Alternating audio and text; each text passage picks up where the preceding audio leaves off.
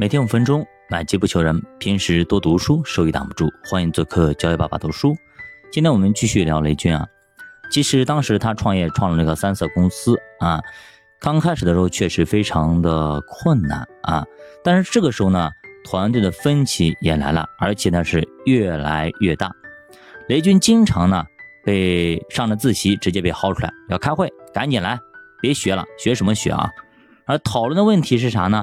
并不是如何经营和做产品，而是谁当老大，谁当总经理，谁来做董事长。短短几个月，董事长就改选了两次。雷军不明白，现在咱们都穷成这样子了，你当个狗屁董事长真的那么重要吗？就这样啊，雷军的创业热情被他的这些创业伙伴们一点一点给消磨没了。所以说，你如果找了一群猪队友，会把你给拖垮的。后来雷军是实在受不了了，经过三思之后，还是提出了散伙。他后来总结这次创业失败的教训，他说：“我们是空有技术，却不懂得如何去经营公司，公司呢也严重的缺乏管理，一切行动太盲目，最重要的是缺乏资金，没钱。”巧妇难为无米之炊，你用十万块钱赚十万，你和用一百万赚十万，完全是不一样的结果，而且艰难程度绝对绝对不一样。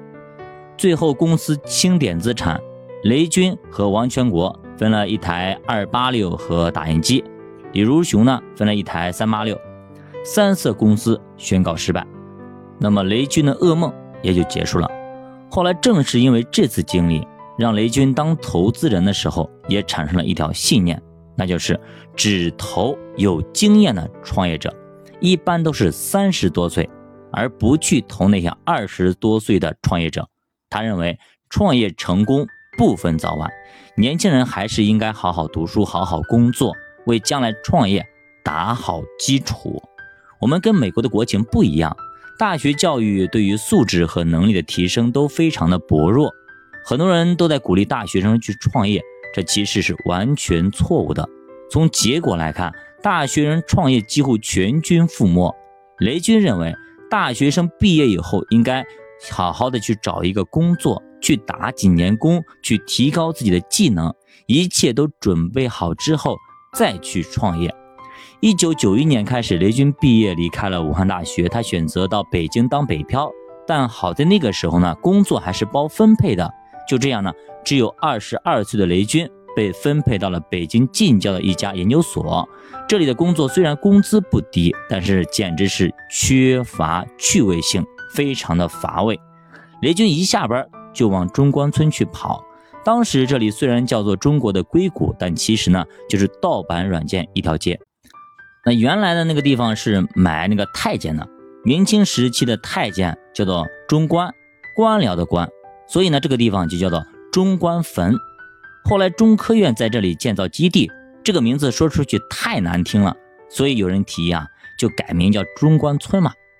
在这里，雷军第一个认识的好朋友叫做周志农，这个人是大名鼎鼎的自然码的创始人，是最早的中文输入系统。那这套系统有多牛逼啊？就跟咱们认识的五笔差不多，不相上下。雷军和王全国在一起的时候呢，就试图盗版人家的自然码，破解之后十分佩服周志农的水平，所以到了北京，他就去投靠了周志农。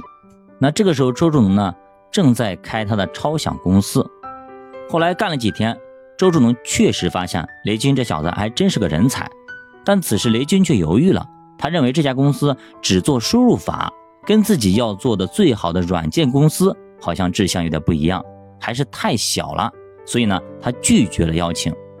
后来雷军又找到了苏启强，一九八八年，他从国家单位下海，和王文京共同创办了用友软件。这个时候呢，用友软件正在想办法解决加密的问题，而雷军刚好他就有一款加密软件，于是呢，他拿着这个，哎，去加盟了。然后他就利用晚上下班时间，那去到这个拥有公司去封闭起来，去开发这个软件，经常是一干一个通宵，一干一个通宵。那最后他有没有就是创作成功呢？好的，教爸读书陪你一起慢慢变富，咱们下期再见。欢迎大家点赞、收藏、关注、转发、留言。